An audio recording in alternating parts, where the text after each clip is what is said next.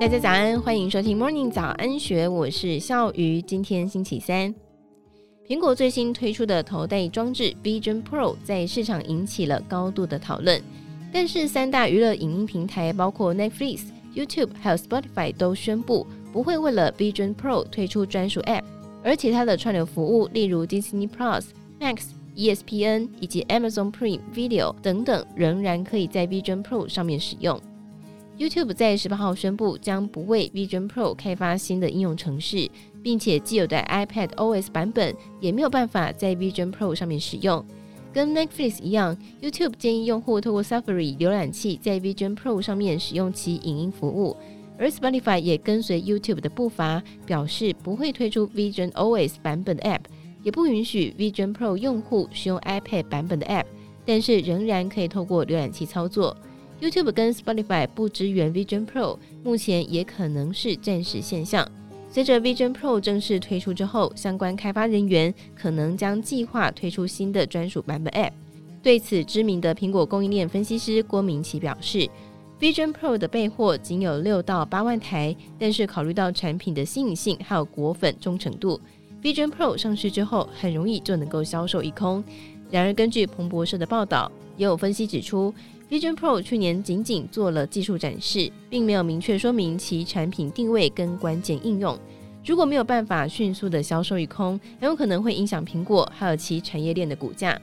美国银行证券分析师莫汉表示，在评估苹果前景时，预测人工智慧跟混合实境的技术，包括扩增实境 AR 跟虚拟实境 VR，将会在未来推动苹果的业绩成长。特别是 Vision Pro 将会为苹果的硬体跟服务业务带来新的成长动能。莫汉也对于未来两年苹果 iPhone 的出货表现充满信心。他预测在二零二四年跟二零二五年，iPhone 的出货量将会令市场惊艳，分别达到二点三一亿只，还有二点四四亿只。优于金融数据分析公司原本预估的二点零四亿只，还有二点一一亿只。近期，美国银行也将苹果股票的平等由原先的中性提升到买入，而且调高目标价，由每股两百零八美元调整到每股两百二十五美元。而在美国银行上调评级之前，今年就已经有多家的法人机构，例如巴克莱、派博桑德勒公司下调苹果投资评级。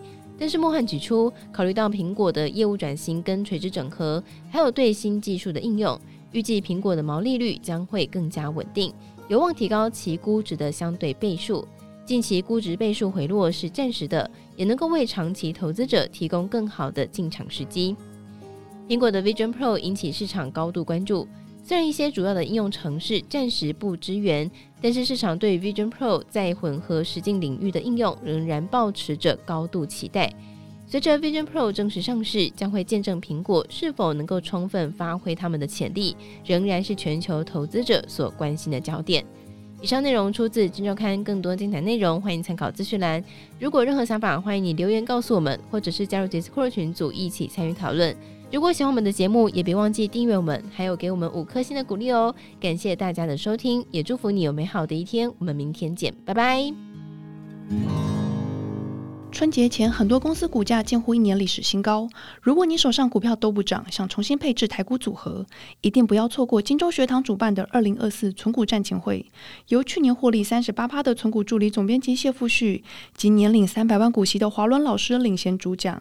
帮你解决眼光差、绩效差的投资问题。只要周末六小时，带你打造高胜算存股组合。报名请见下方资讯栏或 Google 搜寻二零二四存股战情会。